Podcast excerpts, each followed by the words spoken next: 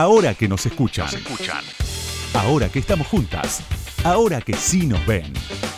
Con Ingrid Beck. Juliana. Esa tarde en el parque la mujer le preguntó en qué grado iba y Juliana le confesó que había dejado la escuela. Tenía que cocinar, lavar la ropa, limpiar, limpiar, limpiar y ayudar a la abuela que ya no podía moverse.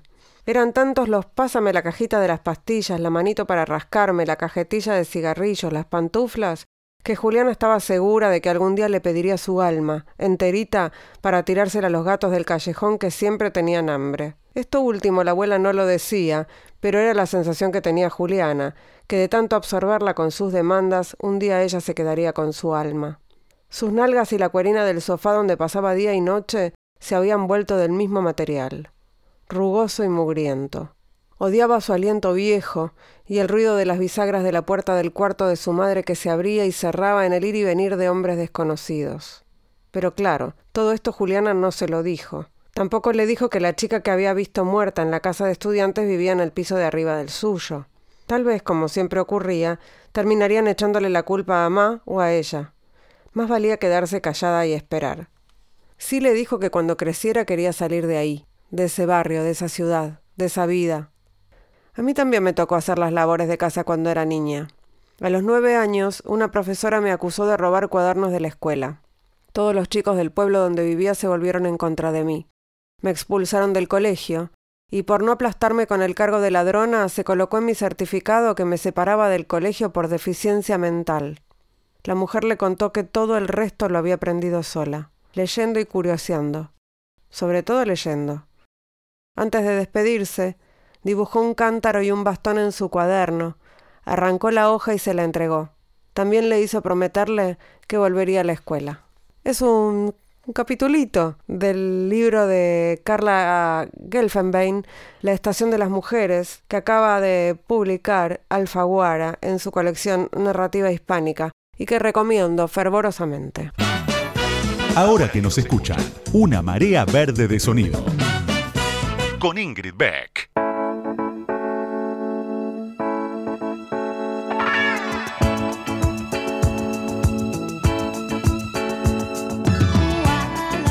Buenas noches, buenas noches, bienvenidas, bienvenidos, bienvenides a este nuevo episodio de Ahora que nos escuchan, este programa que me da vida eh, y que espero que les guste a ustedes también. Sé que se escucha en formato podcast y tiene formato podcast porque son esas charlas en las que a mí más que hablar me gusta escuchar y me encanta cuando aprendo de mis entrevistadas, algo que sucede realmente muy a menudo. Y en este caso eh, voy a entrevistar a alguien eh, que con, la que vamos a hablar de cosas que, que nos gustan. ¿Qué más nos gusta que comer y beber? Pocas cosas nos gustan más que comer y beber. Así que en un ratito nada más vamos a charlar con la periodista especializada en gastronomía y viajes, María de Michelis. Comer, beber, viajar. Bueno, le falta un cacho a esa, ¿no? Un verbo más y estamos. Pero con María Michelis vamos a hablar de comer, beber, viajar, enseguida. Ahora que nos escuchan, ahora que vos me escuchás, te cuento algo más sobre la invitada de hoy. Ahí va.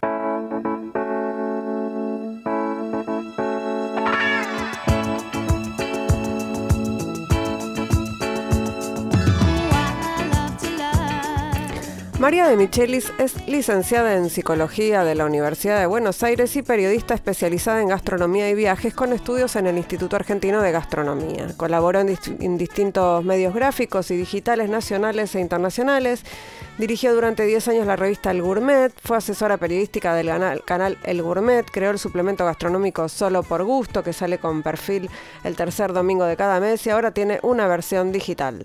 También escribe en La Nación, da clases de periodismo gastronómico, además editó la revista Entre Casa, Editorial Acuario y libros de cocina para Editorial Sudamericana. En 2017 escribió su primer libro, Cartas sobre la Mesa, junto con la periodista Elizabeth Checa. Acerca de su vida, de Michelis asegura que viaja y cocina desde que tiene uso de razón.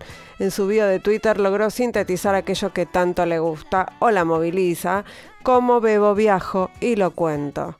Bienvenida, María de Michelis, ahora que nos escuchan. ¿Cómo estás? Hola Ingrid, qué gusto saludarte. Igualmente, qué envidia que me da tu profesión, ¿lo puedo decir? podés decirlo, podés decirlo. ¿Sos muy envidiada o no? Soy súper envidiada, soy súper envidiada, pero no te creas que todo lo que reluce es oro en, esta, en este oficio. ¿eh? A ver, eh, contanos un poco de la hojalata del oficio. Te cuento del, del backstage que, que no siempre es muy, muy agradable. Por supuesto que comer, viajar, mm, tomar vinos riquísimos, es maravilloso y además acceder a personajes a los que no accedería si no trabajaras esto. pero, pero, por ejemplo, me ha tocado con Elizabeth Checa, que es una periodista especializada en vinos, íntima amiga. La hemos entrevistado acá. Ah, qué bueno, la chica es muy divertida, es muy genial. Y con ella aprendí muchísimo del oficio porque antes no había otra forma que aprender de algún de algún periodista gastronómico, no existía la carrera y no tenías cómo formarte. Y bueno, de, la checa aprendí mucho y después me hice muy amiga. Pero por ejemplo, me ha tocado viajar con ella, hacer viajes disparatados, viajes que cuando te convocan decir, qué bueno, qué bombazo este viaje, es un programón.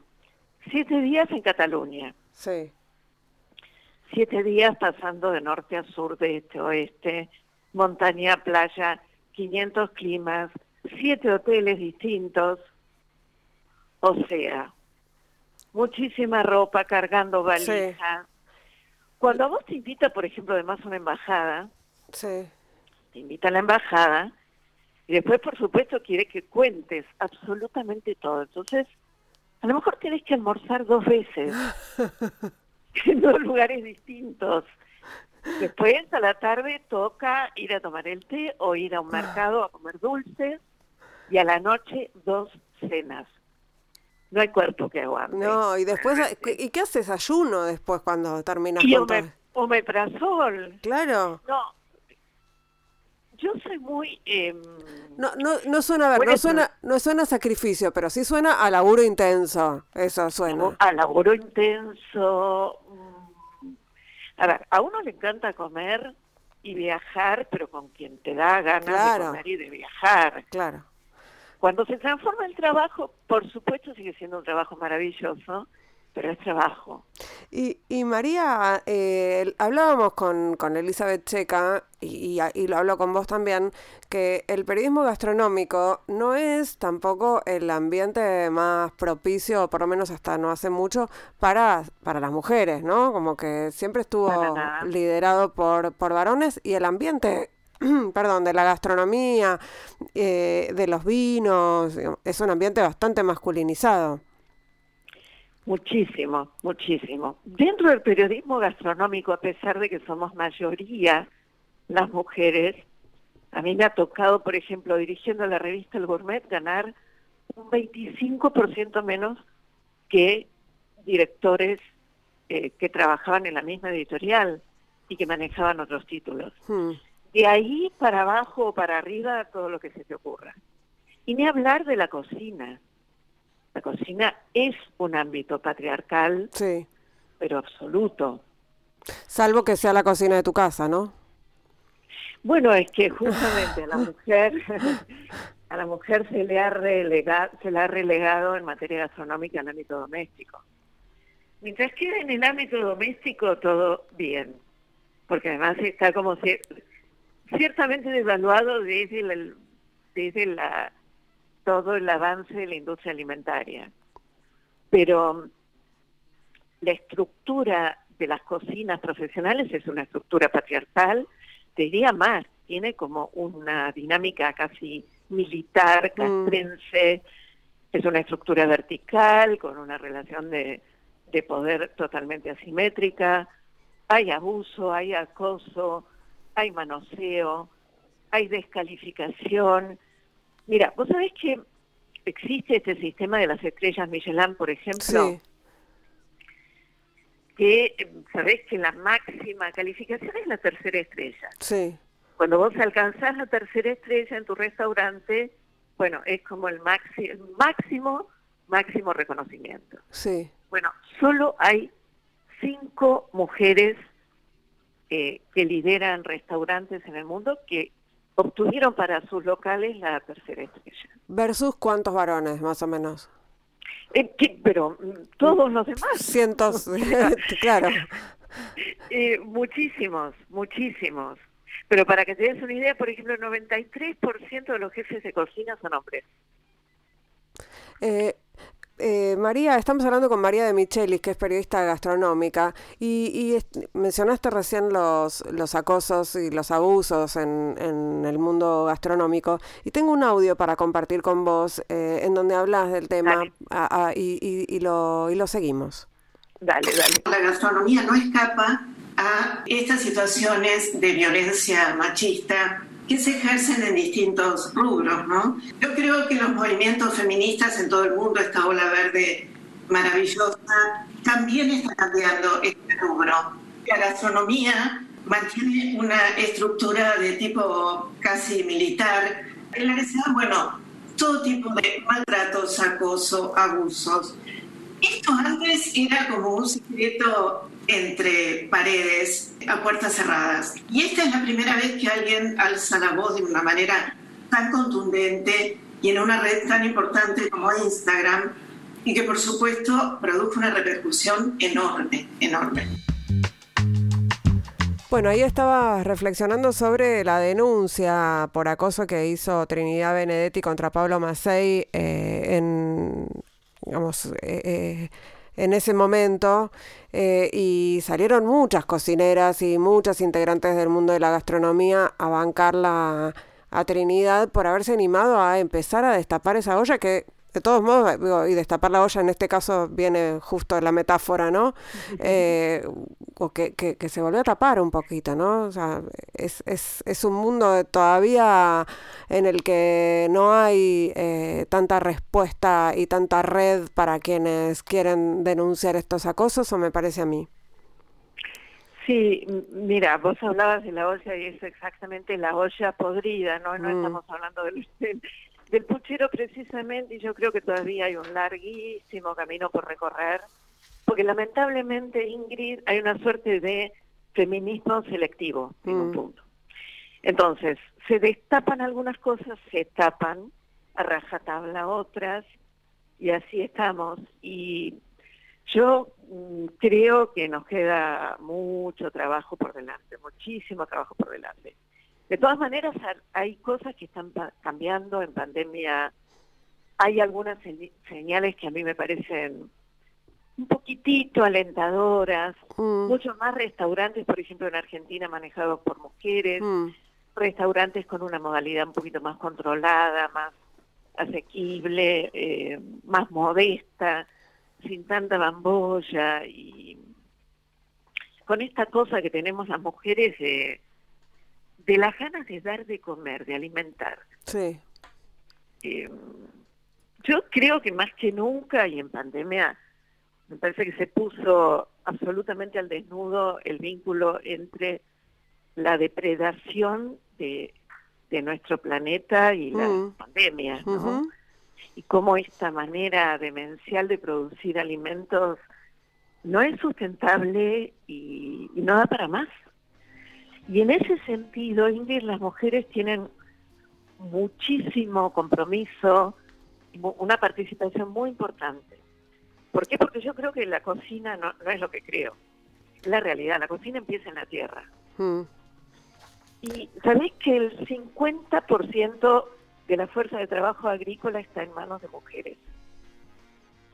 Bueno, no, pensaba que de hecho lo que también se vio en pandemia eh, fue que quienes están al frente, algo que sabíamos, pero digo que se vio también, es que quienes están al frente, por ejemplo, de los comedores populares son las mujeres. Son las mujeres. O sea, quienes dan de comer son las mujeres, quienes producen los alimentos eh, de la tierra son las mujeres, las productoras, las, las mujeres rurales. Sí, estamos ahí. Vos, vos lo ves con optimismo, yo no estoy tan convencida. No, yo quiero verlo con optimismo.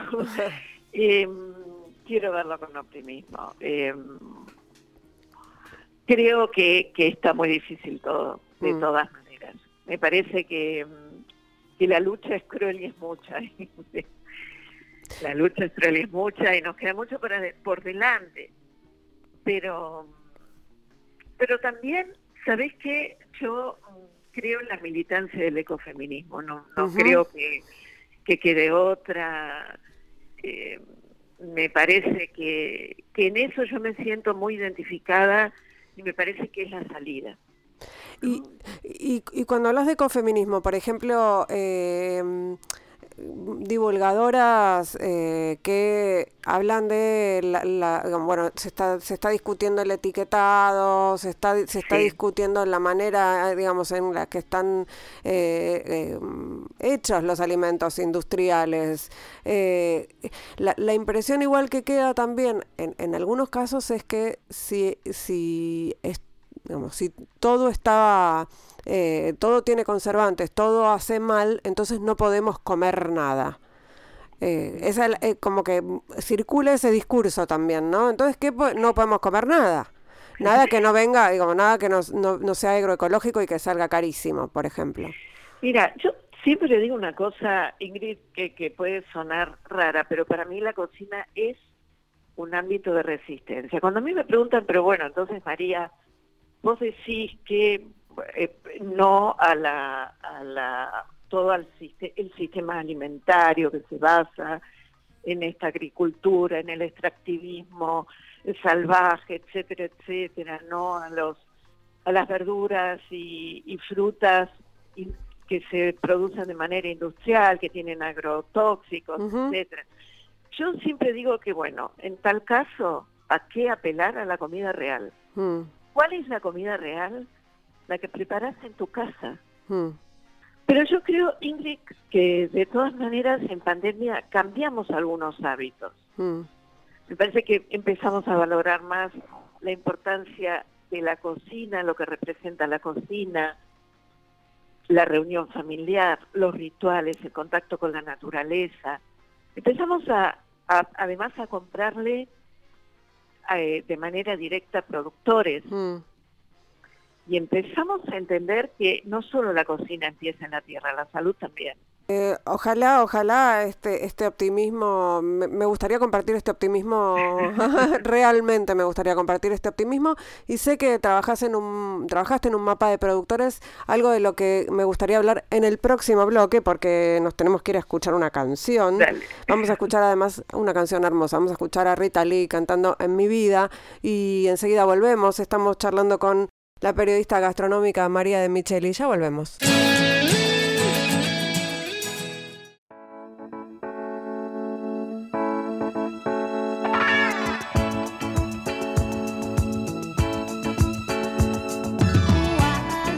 Segundo bloque de Ahora que nos escuchan, estamos charlando con María de Michelis, que es periodista y también es psicóloga. Después les voy a preguntar cómo, cómo hizo esa transición o si hay una transición ahí. Eh, pero estábamos hablando en el bloque anterior de cómo comemos y de qué comemos y de lo importante que es eh, la cocina, la mesa familiar. Eh, y, y me parece que la compra directa a los productores también, ¿no? Que es una eh, nada, es una herramienta que tenemos quienes, quienes queremos eh, tratar de comer saludablemente y pasar un poco por encima de, de la, de las de la industria, ¿no? De la industria eh, que, que, no, que, no, que solo hace dinero, por llamarlo de alguna manera, ¿no? y tengo un audio tuyo, María, hablando del mapa de productores, así que lo escuchamos y hablamos sobre eso, ¿te parece? Me parece.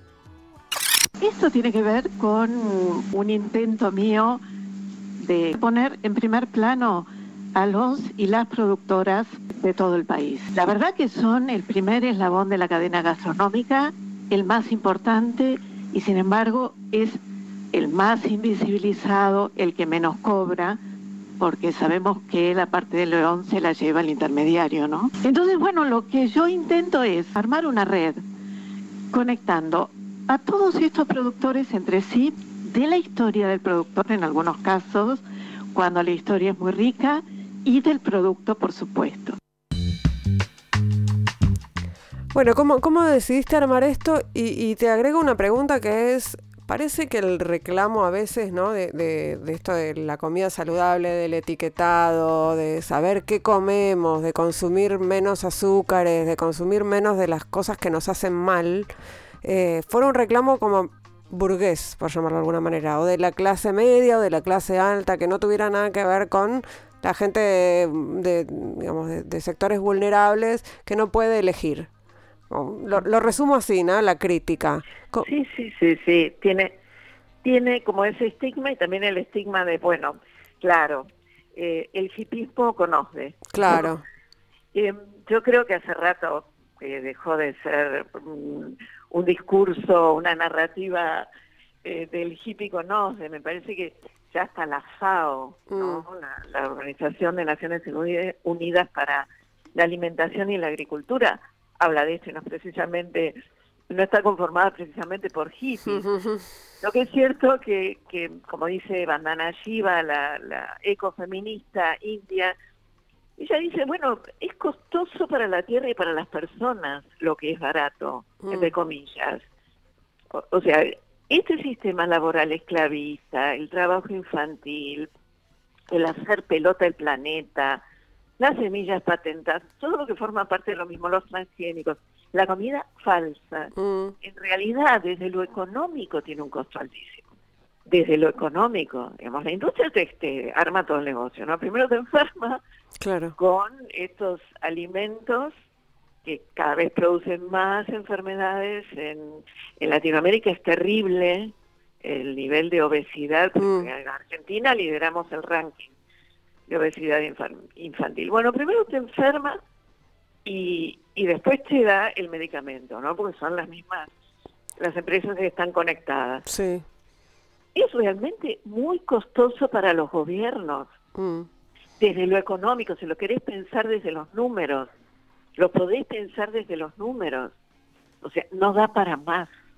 Hay un solo planeta, no hay plan B realmente, y no es una frase hecha, no hay plan B. Mm. El planeta puede seguir viviendo sin nosotros perfectamente. Nosotros sin el planeta, claramente no. Leía sobre el tema del litio.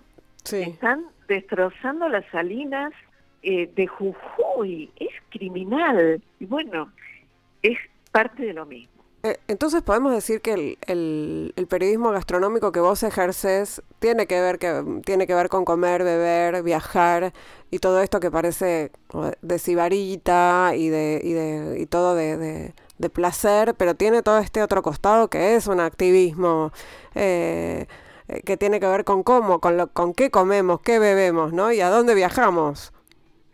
Tal cual. Y además la pregunta, ¿comeríamos lo que comemos si supiéramos lo que estamos comiendo? Hmm. Entonces, Ingrid, que la cocina tiene muchos cruces en muchas disciplinas. Vos con la cocina podés hablar de antropología, de física, de química, de matemática, de política. Sí.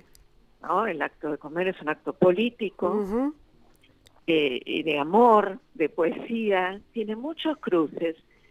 Y muchas veces los periodistas gastronómicos no aprovechamos toda esta riqueza de la cocina.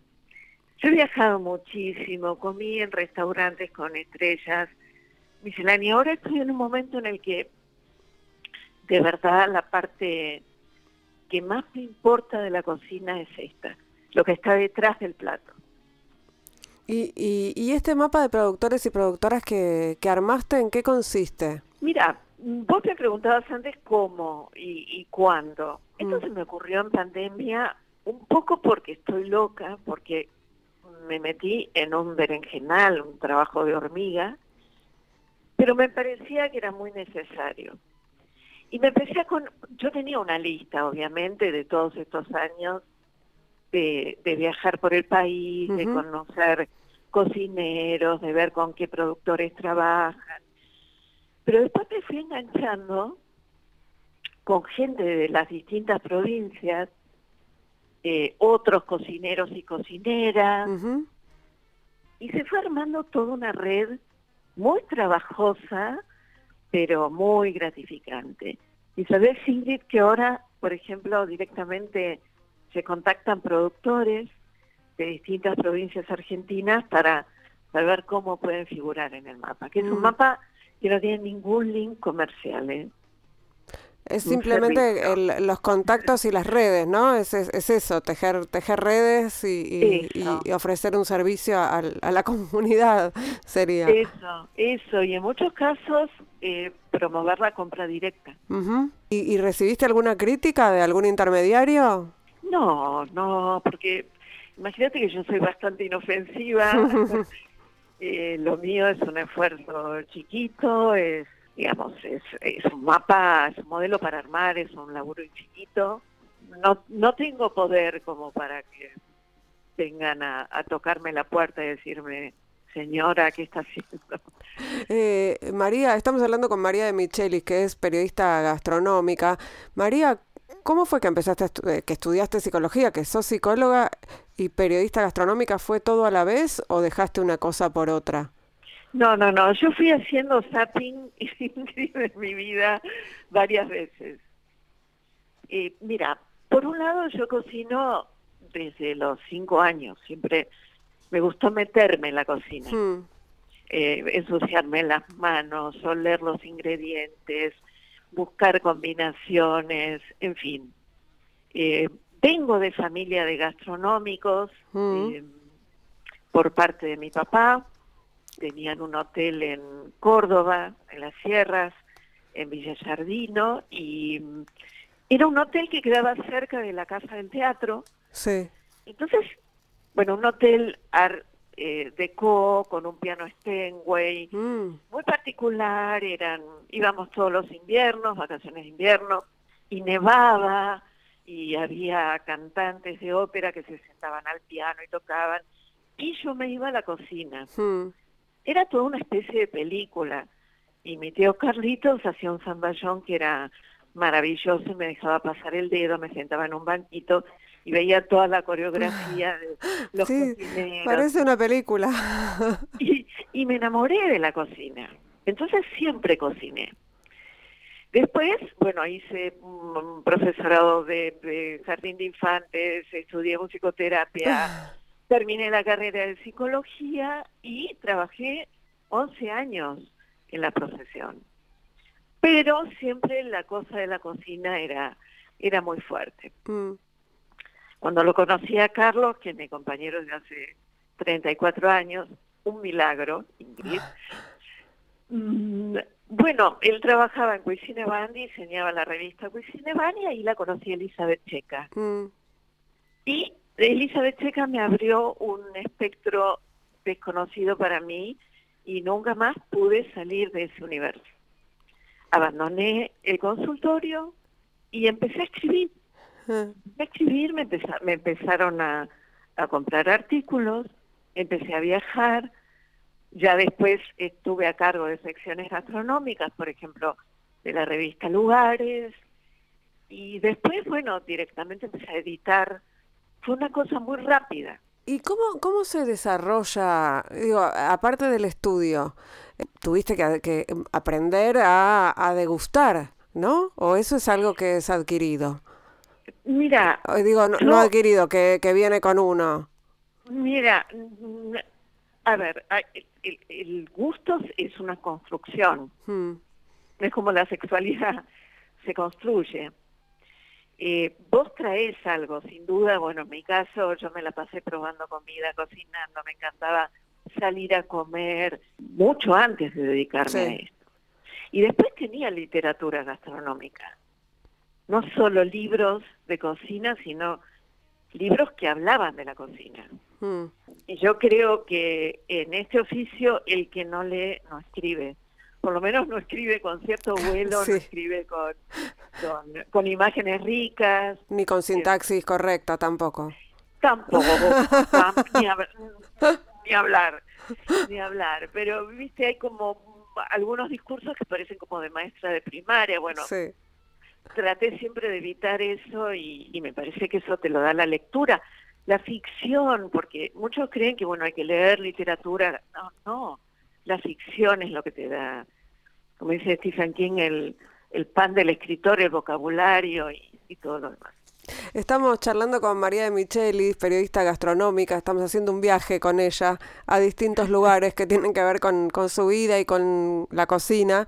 Y enseguida volvemos, vamos a escuchar a los Beatles, vamos a escuchar Blackbird.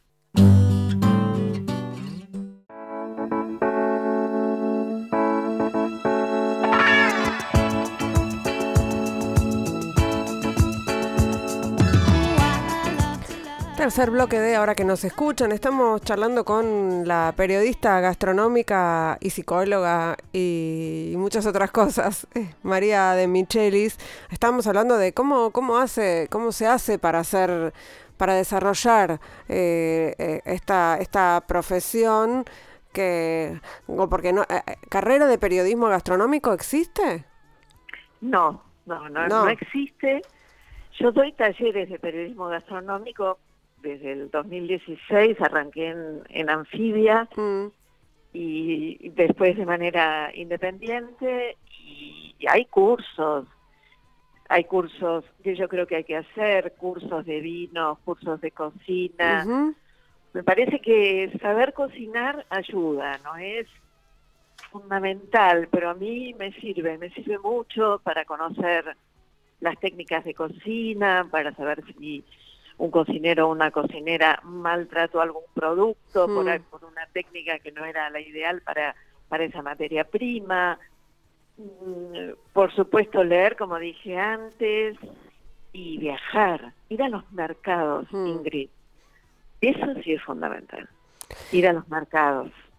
Y, y, me gustaría que, nos compartas, si podés y si tenés alguno de tus últimos descubrimientos eh, de, de, alimentos o de combinación de alimentos y de vinos.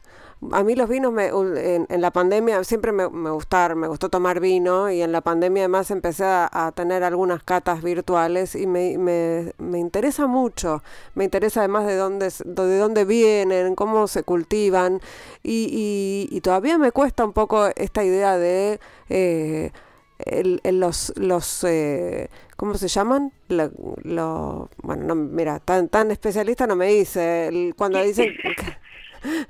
Cuando dicen que tienen arándanos o que tienen eh, cítricos, ¿cómo se llaman esos cosos de los vinos? Eh, los descriptores. Los descriptores, esa era la palabra que estaba buscando. Bueno, me cuestan, por ejemplo, todavía los descriptores. Eh, ¿qué, qué, qué, qué, descubrimientos podemos, podemos compartir con vos para, para ir a buscar? Mira, a ver, en materia de vinos, ¿Sabés qué me pasa a mí con los vinos argentinos? Es que no hay malos vinos argentinos, Ingrid. No hay malos vinos argentinos. Tenés desde, bueno, las grandes bodegas, mm. que tienen todo un perfil mucho más clásico, a la cantidad de, productores pequeños. No sé si conocés, por ejemplo, a Lucas Niven, en Mendoza. No. Un productor, bueno, te recomiendo la línea del Pala Corazón. Es un productor muy chiquitito. Te recomiendo la criolla de Pala Corazón. Bueno, la criolla es una uva que ahora, digamos, ahora en estos últimos años está teniendo como difusión, ¿no? Y es una uva muy eh, eh, común, entre comillas, en, en la Argentina o que es, crece con facilidad o estoy equivocada? Claro, es una uva súper ninguneada es, es una uva, digamos, que creció, es justamente el, nombre lo dice, criolla. Entonces nadie le daba demasiado valor, nadie le daba demasiada pelota. Pero ahora se está poniendo en valor.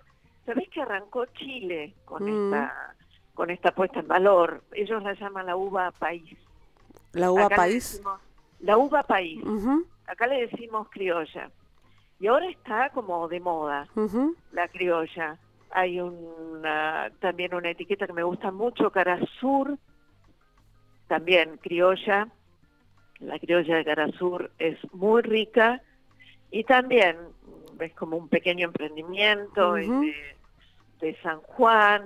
Eh, esas, esos son como, como pequeños productores que me gusta a mí promover. Hay muchísimos, ¿eh? Muchísimos. Y, y, qué hay de verdad en que hay eh, vinos que maridan? Eh, maridar ya es una palabra que podríamos empezar a desterrar, pero bueno. Yo detesto. ¿Cómo, cómo, cómo lo decimos? ¿Que combinan? ¿Que combinan? ¿Que se llevan bien? ¿Con ciertos alimentos? ¿Es verdad o podemos hacer cualquier cosa? Me gusta hablar de acuerdos. Ajá. Y no, a mí tampoco, la palabra maridaje es que suena marido, sí. como decía el, el humorista Forges, el español, eh, a hija, nunca te cases con un marido. Eh, no me gusta, entonces hablo de acuerdos. Sí. Los acuerdos son flexibles. Mm, Como decía Brasco, el mejor vino es el que más te gusta y Mm. con quien te gusta y con... Hay ciertas cosas que convendría, por esta cuestión, por ejemplo, de los taninos, mm, ¿eh? que son como estos eh, elementos que, que producen aspereza en la, en la boca, que, que te dan como una sensación de lija en la boca, que bueno, se pueden acentuar. Por ejemplo, un queso súper sutil con un Cabernet Sauvignon, con cuerpo, eh, con mucha estructura y con, con mucha fuerza tánica y digamos que matás un poco. Claro, te lo tapa, sería. Te lo tapa. Mm, Un pescado apenas con un chorrito de aceite de oliva, un poquito de pimienta y sal. Bueno, mejor un blanco, un rosado, un cabernet sauvignon, un, un perdón, un pinot un Pinot Noir. una criolla, ¿por qué no? Eh, esas cosas, pero es flexible. Imagínate que además uno tiene lo que tiene en su casa, ¿no? Y, y bueno, combinás lo que podés. Y, y, y de, y de comidas, ¿qué, qué dirías que es un así como algo que es súper super moderno, que tendríamos que probar? Viste que hay como cosas de, de moda. Ahora, por ejemplo, volvió la, la comida, lo que se llama comida confortable, ¿no? Sí. Que es esta comida justamente que te reconforta, más comida de andar por casa, simple. A mí eso me gusta y hay productos que se ponen de moda. Pero para comida, aclaremos que comida confortable, ¿qué sería? ¿Una milanesa con puré, por ejemplo? Por ejemplo, pero por ahí con una vueltita de tuerca, Mm, con una deconstrucción. con una la deconstrucción del, del eh, ya no hay tanta mm, deconstrucción por Mm. suerte no Eh, tendría que haber más deconstrucción De otra cosa, claro. más en la comida De las masculinidades más que en la comida, sí. totalmente de las masculinidades en, en cualquier ámbito Sí. pero mm, más que de construcciones, como algún condimento que no es el que habitualmente utilizamos, eh, o a, al- a lo mejor algún ingrediente eh, al que no estábamos habituados y lo combinamos con la milanesa, Mm, más que de construcción. Y productos que se ponen de moda. ¿Sabés qué veo yo como productos que se ponen de moda? ¿Qué? el apio nabo y el topinambur, que es un tubérculo, Mm, eh, que se lo llama también pataca o alcachofa de Jerusalén. Eh, ¿Pero y forma de qué tiene? Es, no, no, no lo había escuchado nombrar. a ver, es como un poco parecido al jengibre. Mm, Bueno, ese ahora está de moda en Buenos Aires. mira. Hay un montón de platos que podés probar con topinambur en muchos restaurantes. ¿Y, y gusto a qué? ¿Ha parecido a qué? Es, tiene algo de la papa, Ah, tiene un punto de dulzor muy interesante, tiene algo levemente terroso, como las papas andinas, es súper atractivo, eh, con apenas un poco de manteca o hecho puré, un poquito de pimienta, eh, se consigue en el barrio chino el topinambur ahora y aparece en distintos mercados, pero eso creo que está de moda, ¿viste? Como antes la rúcula. Sí. Creo que nos has Oh. dado hambre, María, te quiero decir. hambre y ganas de tomar una copa de vino. Eh, María, yo eh, leía algunas de las cosas que vos eh, eh, escribías en, en Twitter y deduzco, creo que no es suspicacia, sino que es bastante evidente, que sos feminista. Sí. Eh, ¿Tenés registro de, de cuándo eh, te hiciste feminista o cuándo te auto eh, te autopercibiste feminista? ¿Cuándo me autopercibí feminista? Mm, Sí, porque viste que a veces la, la, la- muchas de nosotras e- ejercemos nuestra práctica feminista, pero sin reconocer que somos feministas hasta que de repente un día decís, ah, pero yo soy feminista. Sí, sí, sí, sí, sí, está claro. Estaba pensando cuándo. Mira, entre las cosas que hice, bueno, mm, yo me dediqué a la música también paralelamente a todo lo demás. Mm, eh, y era cantante en un grupo y, y también en el ámbito musical es feroz mm, el machismo. Y yo creo que en ese momento me empecé a autopercibir como feminista. mm. Eh, ¿Porque la pasabas mal o porque te dabas cuenta de que pasaban cosas que estaban mal? La pasaba mal, me daba cuenta de que era generalizado, de que no era conmigo la cosa, Mm, y, y trataba como de cambiar un poco el discurso, sin lograr absolutamente nada. En aquel momento no logré absolutamente nada. Eh, creo que ahora hay algunos espacios, como las redes, mm, que permiten como cierta democratización de la información. Eh, también las padezco las redes, Mm. Ingrid, porque bueno, eh, en Twitter somos todos muy ingeniosos, también podemos ser muy violentos. En Instagram eh, parecemos todos tan felices. Que también me cuestan las redes, pero hay pequeños espacios donde uno puede decir cosas que antes no podía decir. Mm, Y aprovecho esos ámbitos, a veces me como algunos insultos, eh, que no son ricos.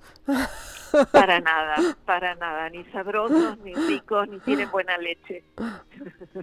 Eh, Te entiendo perfectamente. Es, es, un, es uno de esos espacios en donde sí, sí, sobre todo las mujeres feministas nos, nos eh, atacan eh, particularmente. Eh, este- Particularmente. particularmente est- está estudiado, además, no es una percepción nuestra eh, de que somos víctimas, sino que está estudiado que sí, la- las que más sufrimos la violencia en redes somos las activistas feministas, las políticas, las periodistas, así que bienvenida al club, eh, María. Bueno, y, y, y- y, mm, yo siempre ter- termino eh, diciéndoles a mis entrevistadas que me gustaría verlas personalmente porque la verdad que esta pandemia nos, nos dejó así, de lejos, Sí. ¿no? Eh, ¿Y a dónde, a dónde iríamos a comer? Eh, ¿qué, qué, qué iríamos a comer juntas, María? ¿Sabes a dónde iríamos a comer? ¿A dónde? A Urondo. ¿Y qué? Y qué Urondo es un bar Sí. manejado por Javier Urondo desde hace más de 15 años. Javier es hijo de Paco Urondo. Sí, y él mantiene el espíritu del bodegón, pero tiene cosas muy novedosas. Como queda, el restaurante queda en Parque Chacabuco mm, y está cerca de la comunidad coreana. Entonces Javier fue el primero que incorporó kimchi, que es otra de las Mm. cosas de moda, en su restaurante, pero no por moda, sino porque iban los coreanos. Entonces tiene una como un mix entre la cosa de bodegón, de contundencia, pero muy bien hecha, mm, con estas otras in- incorporaciones y mucho juego. Es un lugar sencillo, muy amigable. La carta de vinos es nada convencional. No tiene un solo vino de bodegas grandes. Se come delicioso. Estás totalmente fuera del circuito comercial. Me parece que te gustaría, Ingrid. Bueno, entonces nos vemos en Urondo. Nos vemos en Urondo.